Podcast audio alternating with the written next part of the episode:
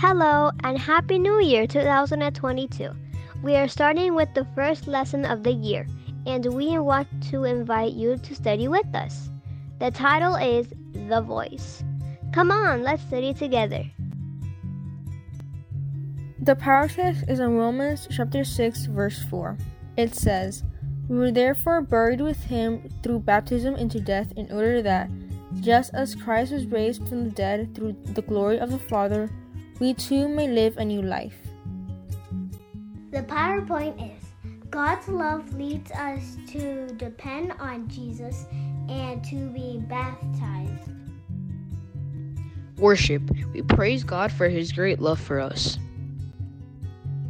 The students will know that God's love draws them to confess that Jesus is Lord, feel a growing desire to depend on Jesus for everything, respond by demonstrating their choice through baptism. Before starting our study, we invite you to have a moment of prayer. Our Father who art in heaven, we thank you for all the good and bad things that we had in 2021 and we ask that you will be done as always in 2022. In the name of Jesus we pray, amen. To prepare the people for Jesus' ministry, God raises up John the Baptist to call them from their sins. He baptizes them in the Jordan to signify their death to self and their birth to a new life. Many people respond to the call of John. But many priests and Pharisees do not. They believe their own goodwill is enough. This is a lesson about worship. We have a need to repent of whatever we do outside of Christ. We need to confess our total dependence on Him. We seal this commitment through baptism. We respond to God's great love for us by choosing to depend totally on Him to live a new life. Worship is our response to God's saving love. Have you ever been confused over what someone's trying to say? It sounded important, it sounded right, but you just needed to think about it for a while.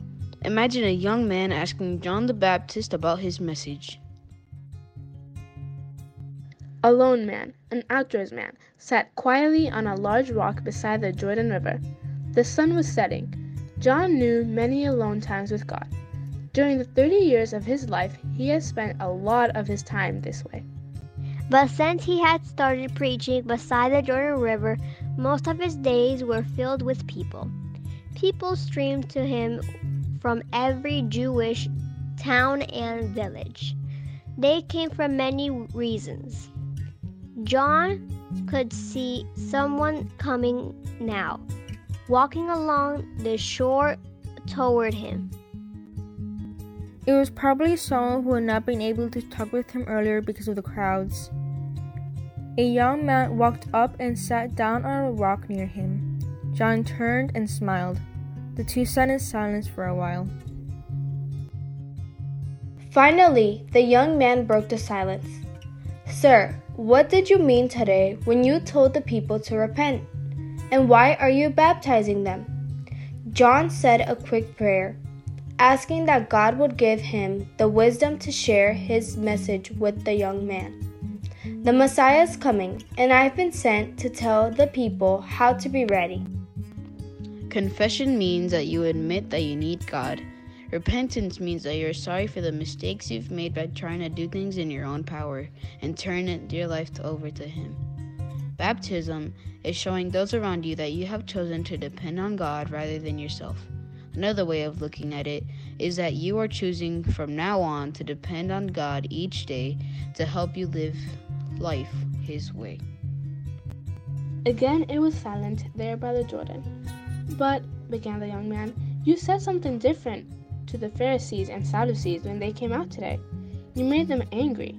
How could you say leaders such as these weren't ready to be baptized? Weren't you afraid? The young man talked openly to John. He seemed to trust him. I speak only what God has told me to speak, John explained. Do you remember the words from the prophet Isaiah about a voice of one calling? In the wilderness, prepare the way for the Lord. Make straight in the desert a highway for our God. Isaiah chapter 40, verse 30. Yes, The young man replied, I have heard my father read in the synagogue. I am that voice, John said simply. When I call people to repentance and baptism, I'm asking them to prepare their hearts for God's guidance, so that He can change their lives from the inside out. I am telling people the truth about God and what He wants to do for them.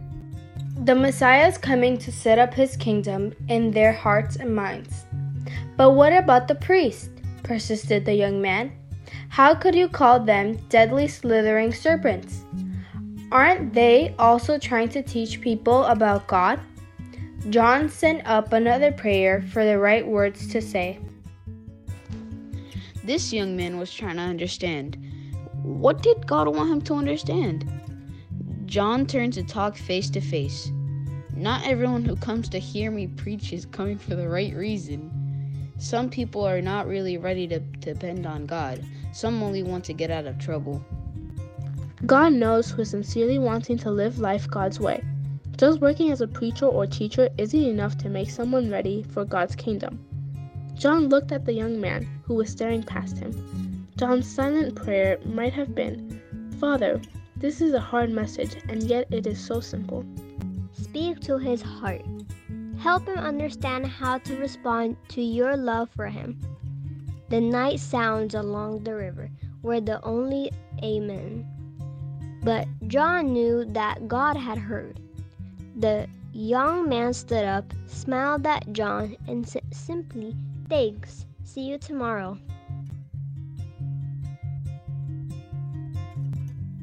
Don't forget to study and learn the power text. We were therefore buried with him through baptism into death, in order that, just as Christ was raised from the dead through the glory of the Father, we too may live a new life. Romans 6 4.